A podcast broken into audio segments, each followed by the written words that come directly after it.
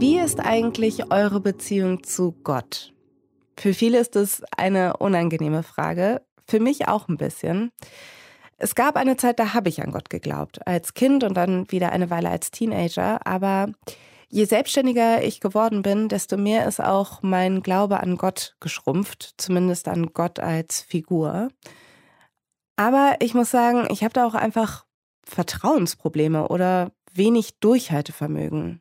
Als Kind habe ich aufgehört, an Gott zu glauben, als er mir nicht bei den Hausaufgaben geholfen hat.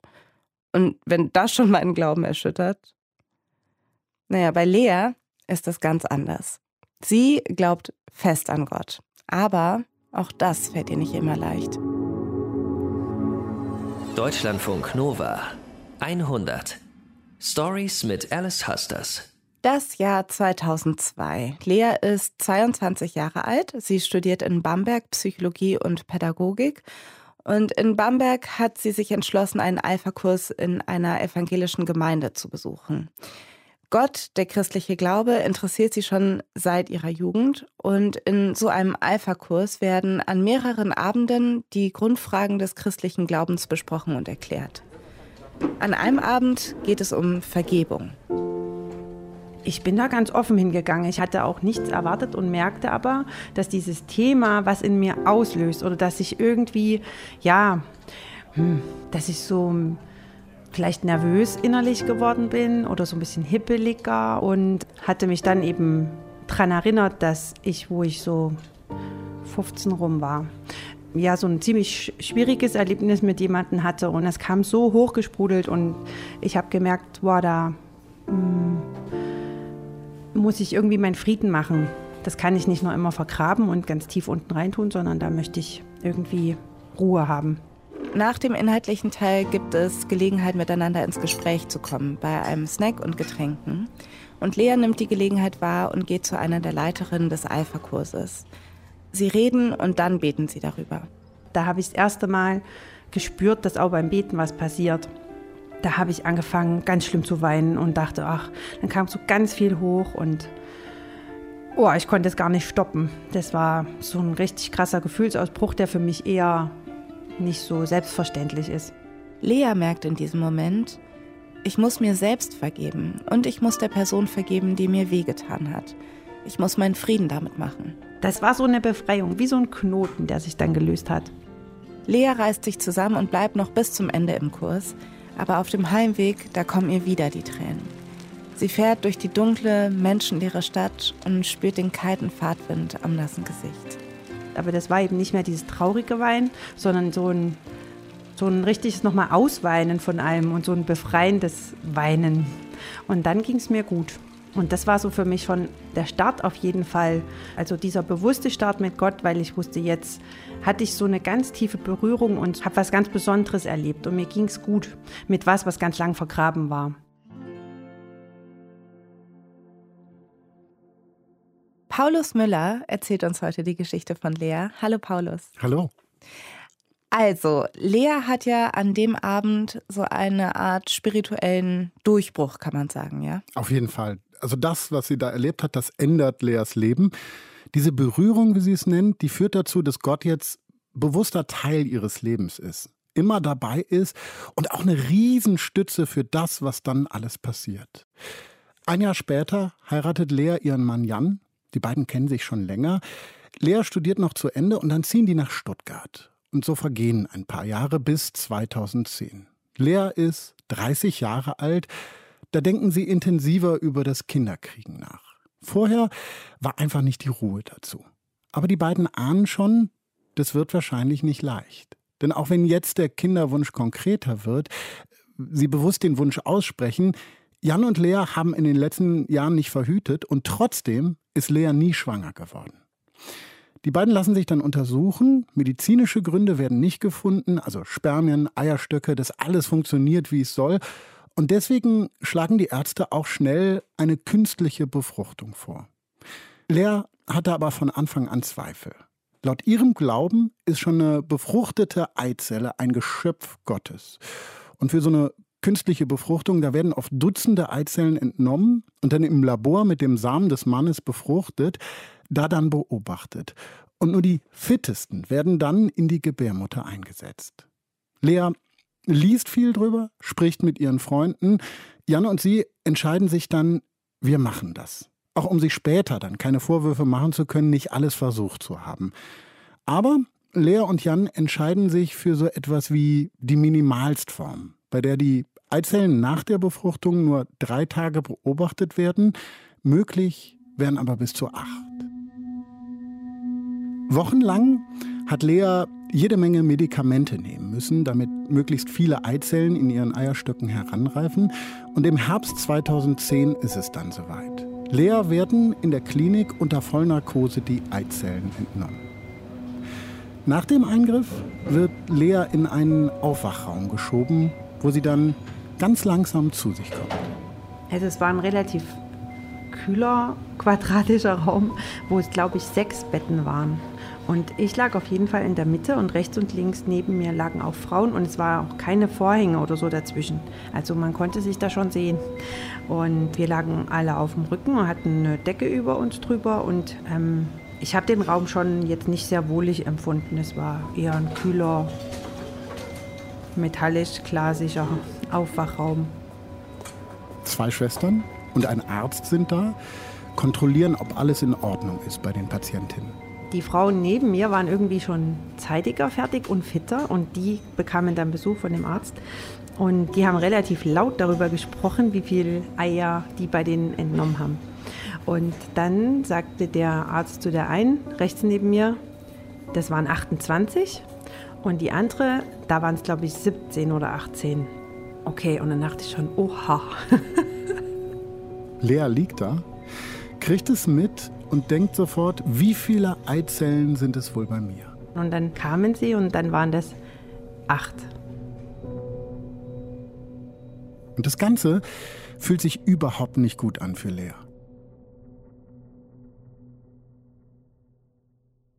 Bei drei der acht Eizellen gelingt die Befruchtung. Und drei Tage später werden Lea zwei davon eingesetzt. Eine Eizelle wird eingefroren. Kurz darauf bekommt Lea aber ihre Tage es hat nicht funktioniert. Und auch mit der eingefrorenen Eizelle probieren sie es nochmal ohne Erfolg. Für Lea und für Jan fühlt sich das alles überhaupt nicht richtig an. Und obwohl sie gerade erst angefangen haben mit dem Prozedere, brechen sie die künstliche Befruchtung zum Verblüffen der Ärzte wieder ab. Lea geht ins Gespräch mit Gott. Jan und sie reden viel und kommen zum Schluss, wir haben alles versucht. Und wenn Gott entscheidet, dass wir kinderlos bleiben, na dann ist es so. Damit kommen wir schon klar. Drei Jahre danach, 2014, machen Lea und Jan Urlaub auf Kreta. In einem familiären Hotel in einem wunderschönen kleinen Hafenstädtchen. Lea merkt, ihre Periode bleibt aus. Ich denke, irgendwas haut nicht hin. und bin dann in Kreta in eine Apotheke gegangen und habe dann noch versucht zu übersetzen, was denn ein äh, Schwangerschaftstest heißt. und hatte den Test geholt und weiß noch, ich bin, nachdem ich in der Apotheke war, noch in einen kleinen Laden gegangen, in eine Drogerie und habe da noch einen, was habe ich denn da gekauft? Ich glaube, einen kleinen Schnuller oder so. Lea möchte Jan das Ganze auf eine besondere Art mitteilen. Aber Jan, der riecht den Braten schon, als Lea wieder ins Hotel kommt. So ganz verheimlichen kann sie nicht, was gerade passiert. Dafür kennen sich die beiden einfach schon zu lange. Lea macht dann den Test und als er tatsächlich positiv ist, zeigt sie ihn Jan und legt den Schnuller dazu. Ein zweiter Test, zwei, drei Tage später, gibt dann nochmal die Bestätigung. Wir sind dann von einem Glücksgefühl ins nächste geschlittert. Also es war wie Wolke 7 hochpotenziert. also wir brauchten uns nur angucken und äh, schmachteten schon so dahin. wir sind dann da frisch verliebt und Händchen haltend durch dieses Örtchen gelaufen. Und ich weiß noch, wir sind durch so eine Gasse durch und dann gab es da so, das war so ein Kinderfachgeschäft. Und dann haben wir an, der, an dem Schaufenster unsere Nase platt gedrückt. Und ich wäre am liebsten rein und hätte mir schon 25 Sachen gekauft. Und dann haben wir uns so angeguckt und haben gesagt, schon ein bisschen verrückt, weil ich ja noch ganz, ganz kurz schwanger war. War jetzt wirklich noch ganz frisch und jeder würde sagen, jetzt lass mal die Kirche im Dorf. Aber ähm, für uns war das völlig klar. Das war total logisch, dass äh, wir jetzt so ein Geschenk bekommen und dass wir jetzt Mama und Papa werden. Das war voll cool. Lea ist überzeugt, ihre Schwangerschaft ist ein Geschenk Gottes. Nach zwölf Jahren Ehe endlich Mama und Papa. Und das, wo sie sich schon damit abgefunden hatten, kein Kind zu bekommen. Lea und Jan nennen das Kind ab diesem Moment Pünktchen.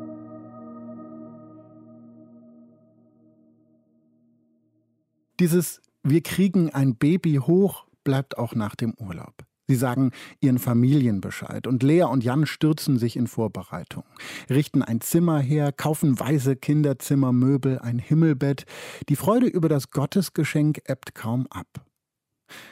Aber dann, in der zehnten Schwangerschaftswoche, an einem Freitag, bekommt Lea Blutung. Ungefähr so, wie sich sonst die Monatsblutungen ankündigen. Sie geht zu ihrer Frauenärztin und die schickt sie dann als die Blutungen nach zwei Tagen nicht aufhören, montags in ein Krankenhaus. Ich bin im Krankenhaus auf einem Flur mit so ein paar Plastestühlen und sitze vor dem Zimmer, in dem die Ärztin noch vorher jemanden untersucht hat. Und ich warte und ähm, habe schon eine ganz schön schlechte Vorahnung. Lea sitzt da alleine Jan kann gerade nicht dabei sein. Sie weint und hatte Angst. Und ich weiß noch, dass dann eine Armada von dickbäuchig watschelnden Frauen an mir vorbeilief und links abbog zu den Kreissälen und da so einen Besichtigungstermin hatten. Und äh, so ganz glückliche Männer neben ihnen her schlurften, die sie noch halb trugen und schoben. und ich äh, dort saß und mir es total elend ging und ich ähm, das einfach nicht fair fand. Lea wird dann reingerufen. Dann hat man einen Ultraschall gemacht und sie hat den auch zu mir rumgedreht, den Monitor. Das fand ich voll schön, dass ich dann auch das Pünktchen gesehen habe. Aber man hat gesehen, das Herz nicht mehr schlägt.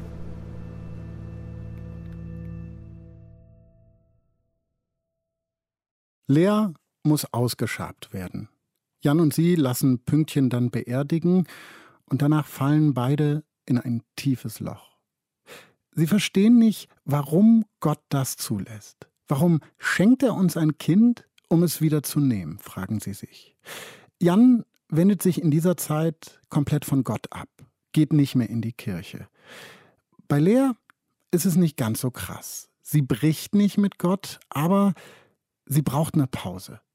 Funkstelle. Hm. Paulus, also der Glaube, der ja eigentlich in solchen Momenten für viele Halt gibt, das ist für Lea gerade dann genau das Gegenteil nach dem Tod ihres Kindes.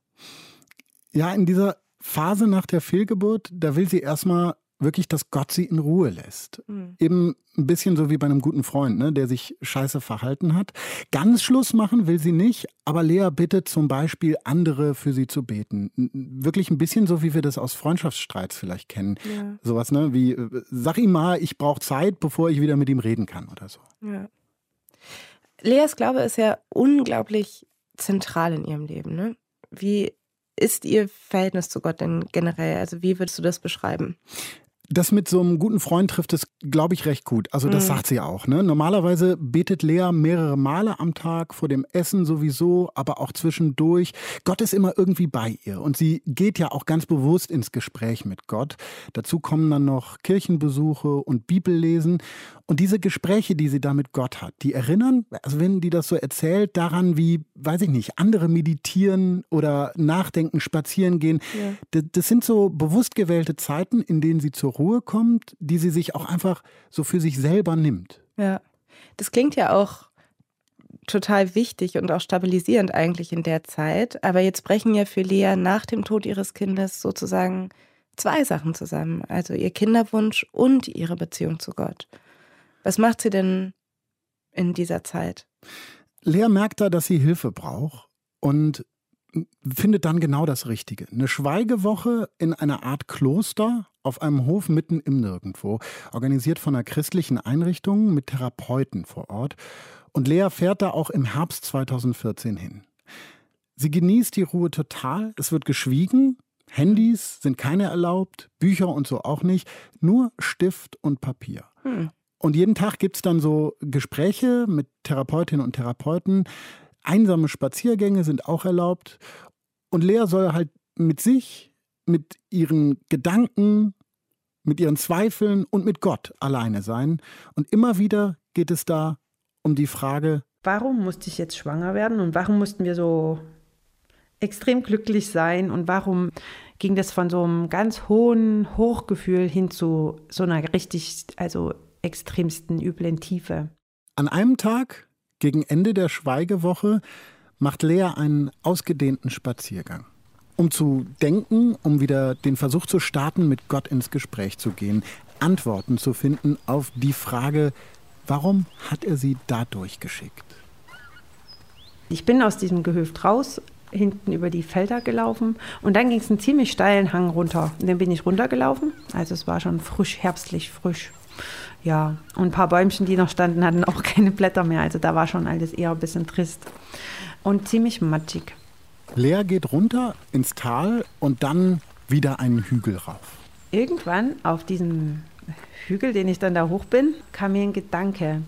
Und das kam dann immer wieder, dieser Gedanke. Also ich habe auch oft erlebt, wenn Gott mir was sagt, dass er mir das paar Mal sagen muss, bis ich es verstehe. Ich sage dann immer, Herr, wenn du das jetzt warst, dann sag es mir bitte nochmal, weil ich muss erst wirklich wissen, dass das von dir ist. Und es kam definitiv ganz, ganz oft in meinen Kopf hinein, dieser Gedanke, dass es zwar schlimm ist, dass Pünktchen jetzt hier nicht mehr auf der Erde da ist und dass wir für die Menschen hier auf der Erde niemals Mama und Papa sind, weil wir sind es nicht. Wir werden nicht mit dem Kinderwagen rumlaufen. Ich werde das Baby nie stillen. Wir werden dem nie Sachen kaufen und die Menschen um uns herum werden nie mal in den Kinderwagen gucken und uns als Eltern identifizieren.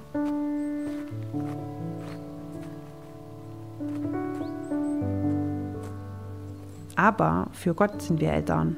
Und für, für ihn sind wir Mama und Papa. Und ähm, das Pünktchen hat es am Ende ganz schön clever gemacht. Das hat nämlich einfach die Abkürzung genommen und hat sich gar nicht erst durchs schwere Leben gequält, sondern ähm, ist gleich dorthin gekommen, wo wir dann auch hinkommen werden, wenn wir mal nicht mehr da sind. Und wird dann da einfach auf uns warten.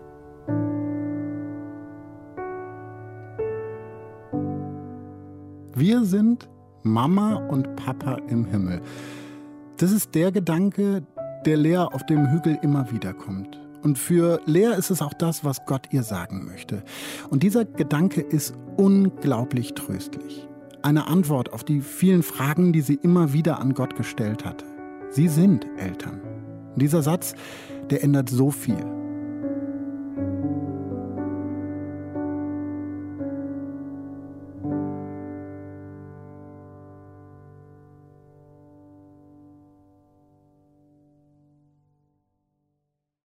Lea und Jan finden wieder aus diesem tiefen Tal heraus, auch dank der Unterstützung von Freunden, Familie und der Gemeinde.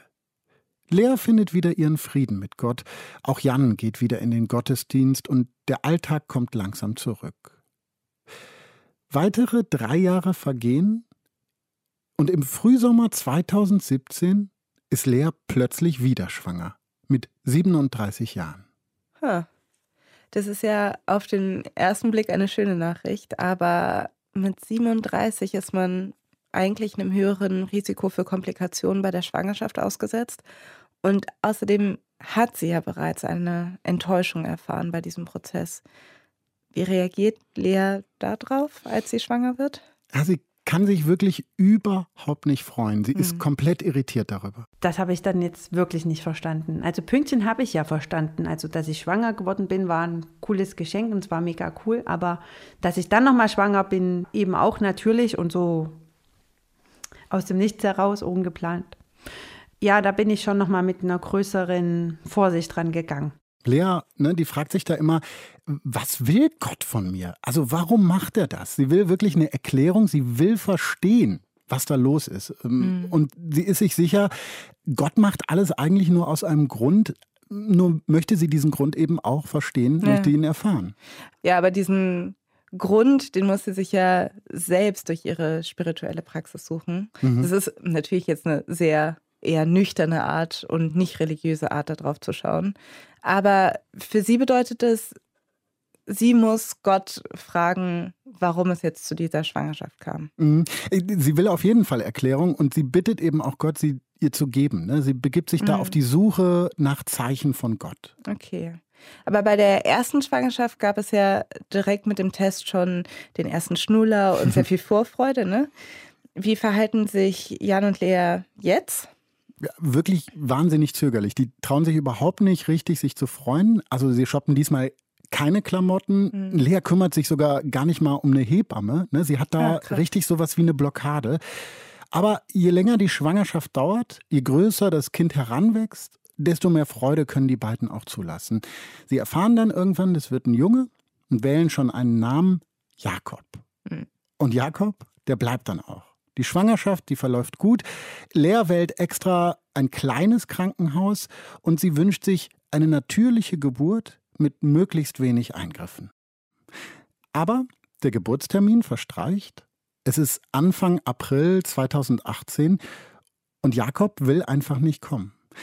Nach ein paar Tagen spricht Leas Frauenärztin davon, dass die Geburt künstlich eingeleitet werden soll. Lea soll Medikamente kriegen, die Wehen auslösen, aber das will sie nicht. Sie zögert es so lange raus, wie es nur geht, aber als sie dann neun Tage über dem Termin ist, sagt das Krankenhaus, so jetzt geht's nicht mehr. Jetzt wird's wirklich gefährlich.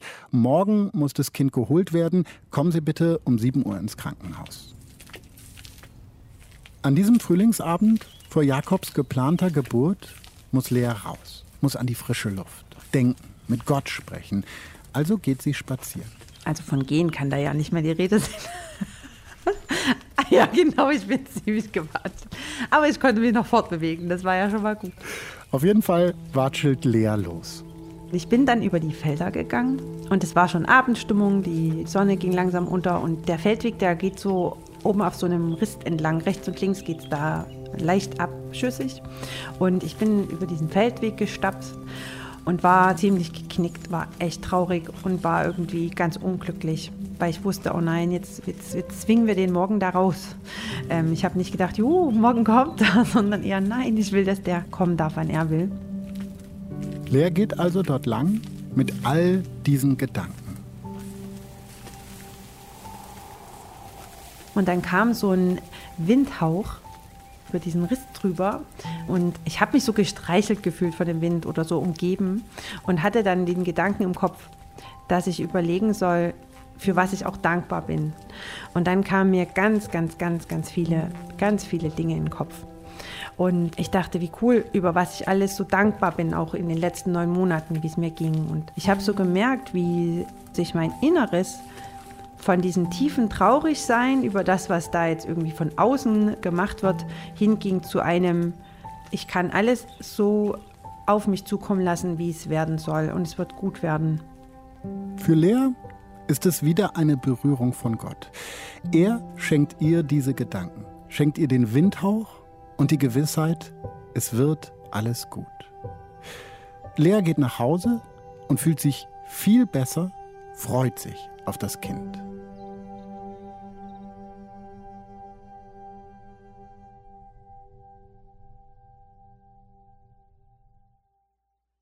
Um vier Uhr nachts gehen die Wehen los. Lea und Jan fahren ins Krankenhaus, wo ja eh schon ein Zimmer reserviert ist, und Jakob kommt kurz darauf ganz natürlich zur Welt, noch bevor es ein Arzt überhaupt in den Kreissaal geschafft hat. Zwei Jahre sind Lea und Jan richtig glücklich. Sie genießen den Alltag als Familie. Jakob ist ein echter Wirbelwind, braucht viel Bewegung, hält die beiden ordentlich auf Trab. Im März 2020 der erste Corona-Lockdown hat gerade angefangen. Da ist Lea mit Jakob und einer Freundin spazieren. Jakob muss gewickelt werden und dabei merkt Lea, irgendwas stimmt nicht. Sie fühlt, Jakobs Bauch ist total hart. Erstmal denkt sie, naja, sowas kann ja mal sein, Blähung oder so. Aber dann, ein bisschen später, bei der nächsten Windel, merkt sie, hm, der Bauch ist immer noch total hart. Lea geht dann noch kurz bevor sie zumacht, zur Kinderärztin. Ich komme in die Praxis rein. Ich werde relativ schnell von dieser Arzthelferin in das Zimmer geschickt, musste gar nicht in dem Wartezimmer Platz nehmen. Dann soll Lea Jakob untenrum ausziehen, damit die Ärztin den Bauchraum untersuchen kann. Sie kommt und betastet den Unterbauch und sagt dann nichts dazu, außer dass sie nochmal tastet und ihn fragt, ob irgendwas wehtut und sagt dann, sie würde mir jetzt einen Überweiser ausfüllen lassen und mich bitten, dass ich nach Hause gehe, eine Tasche packe und mit ins Krankenhaus fahre. Und dann geht die Ärztin einfach so wieder raus.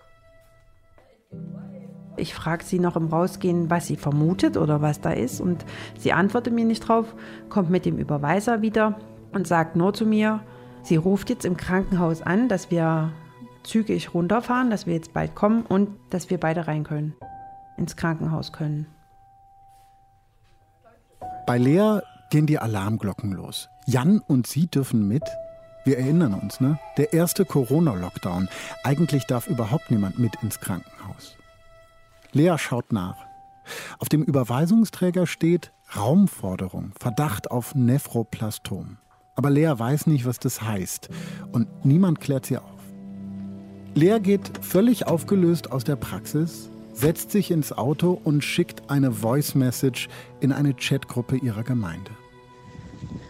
Hallo, ihr Lieben. Ich war gerade beim Kinderarzt. Wir müssen jetzt sofort ins Eugele fahren, weil da irgendwas ist, was da nicht hingehört, wie die Ärztin jetzt gesagt hat, was auch immer das heißt. Und es wäre cool, ihr könnt jetzt echt feste beten und oh, ich hoffe so sehr, dass jetzt da echt nichts so Schlimmes rauskommt. Es ist aber was Schlimmes. Der Verdacht der Kinderärztin bestätigt sich im Krankenhaus. Ein Nierentumor, extrem schnell wachsend, sehr aggressiv. Und deswegen muss Jakob sofort behandelt werden. Chemo, OPs und zur Notaufnahme darf Jan noch mit, aber dann heißt es Abschied nehmen wegen Corona. Jan fährt nach Hause und Lea bleibt bei Jakob. Dann bin ich den Aufzug nach oben gefahren und dann musste ich in der dritten Etage links abbiegen und da stand dann onkologische Kinderstation. Und dann habe ich gedacht, das ist doch nicht denn ihr Ernst. Das ist doch jetzt nicht die Realität, dass ich mit diesem Spazi, der jetzt bald zwei Jahre alt wird, jetzt hier abbiegen muss und durch diese Tür muss und dann ist zu. Und es war auch so. Die Tür ging zu und ich kam nicht mehr da raus.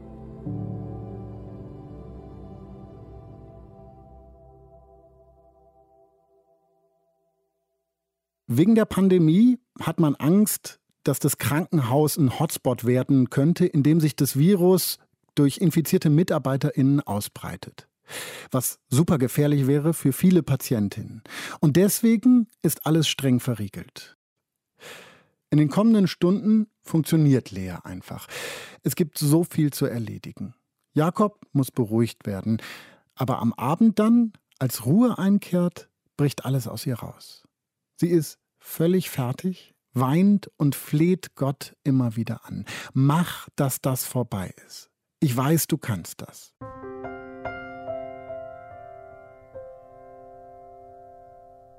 Die erste Chemo kriegt Jakob drei Tage, nachdem er ins Krankenhaus kommt. Und dann kommen auch schon die Nebenwirkungen. Jakob übergibt sich ständig, verliert Haare, ist furchtbar schlapp. Die Schleimhäute im Mund entzünden sich. Der kleine Junge ist dauerhaft an Schläuche angeschlossen, über die er mit Medikamenten, mit Sauerstoff und Flüssigkeit versorgt wird. Lea, die betet viel, bittet Gott, dass Jakob es schafft. Sie gründet eine WhatsApp-Gruppe, über die sie sich mit Freunden und Familie austauscht. Immer wieder auch formuliert da Lea konkrete Anliegen, wofür gebetet werden soll. Über Videokonferenzen kann Lea an Gottesdiensten teilnehmen oder sie später als Video schauen. Und auch hier wird regelmäßig für Jakob gebetet. Und vor der Chemo telefoniert Lea immer mit dem Pastor. Und sie salbt Jakob mit etwas Öl, damit er noch näher bei Gott ist. Der Zuspruch ihrer Gemeinde, von Freunden, aber auch die vielen Stunden abends alleine mit Gott, das alles bringt ihr Ruhe und Kraft, tut ihr gut lässt Zuversicht in ihr wachsen. Sie kann immer noch nicht verstehen, warum Gott ihre Familie da durchschickt, aber sie glaubt fest an ein gutes Ende. Die Chemo schlägt an. Der Tumor wird kleiner und sechs Wochen nach der Einweisung ins Krankenhaus kommt die große OP.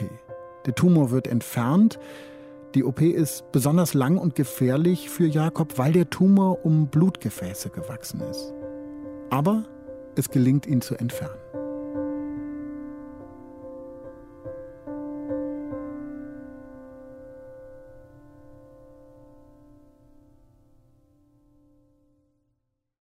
Gott sei Dank, möchte man das sagen. Ja.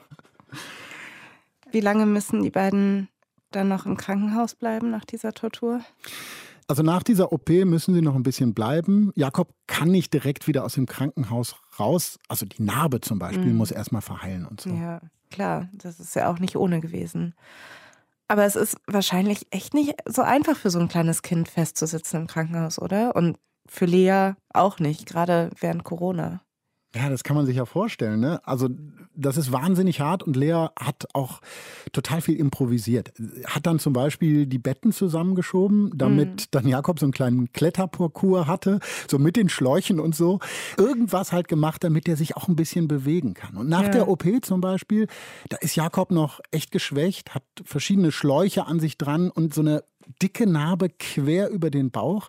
Aber weil Jakob trotzdem so ein Wusel ist, wie Lea das sagt, dürfen sie dann auch ab und an mal aus dem Zimmer auf den Flur der Station. Hm.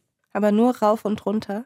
Eigentlich schon, aber am Ende des Flures, da gibt es so ein mini kleines Highlight. Da ist ein großes Fenster und davor ist so ein kleines Windrädchen für die Außenjalousien, ne, damit die eingefahren werden, wenn der Wind zu heftig weht. Wir saßen dann vorne an dem Fensterbrett und haben rausgeschaut und es gab nirgendwo Wind. Also es hat sich weder irgendein Blatt bewegt, noch irgendwie unten gab es an den Fähnchen irgendwas. Und ja, war halt kein Wind, darum drehte sich das Rädchen nicht. Ja, schade. ja, das war so das große Highlight des Tages für Jakob, wenn dieses Rädchen sich dreht. Das war was ganz Besonderes, aber das war nicht da.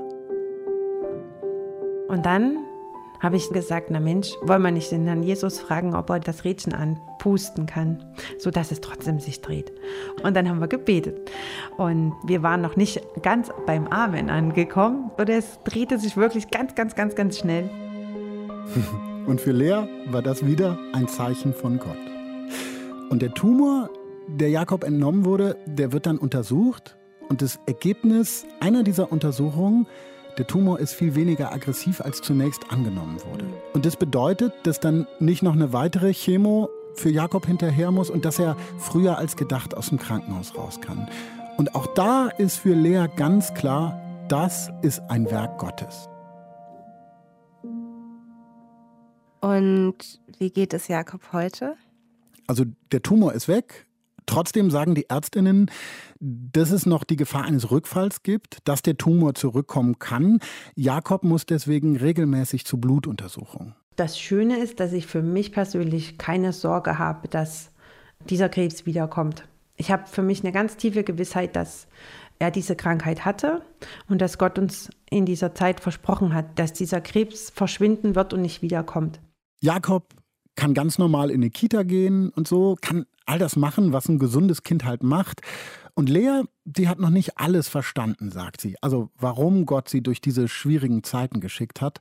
Aber sie ist im Frieden mit Gott. Ich wüsste nicht, was ich machen sollte, wenn ich Gott nicht hätte. Als wenn mir so diese diese tiefe Kraftquelle fehlt oder derjenige, der einfach um mich weiß, mit dem ich jederzeit in Kontakt gehen kann oder dem ich ganz schnell sagen kann, oh Herr, bitte hilfst mir da und da oder einfach mich bedanken kann. Jemand, der hilft und jemand, bei dem man sich bedanken kann. Ja, das klingt auch schön. Vielen Dank, Paulus, dass du uns heute die Geschichte erzählt hast. Das Team um diese 100-Geschichte ist Nilofa Elhami, Julia Roche und Norman Wollmacher. Und falls ihr eine Geschichte habt, bei der ihr denkt, die muss in der 100 erzählt werden, dann schreibt uns gerne an 100.deutschlandfunknova.de. Ich bin Alice Hastas und wir hören uns beim nächsten Mal mit einer neuen Geschichte. Deutschlandfunk Nova 100 Stories mit Alice Hastas.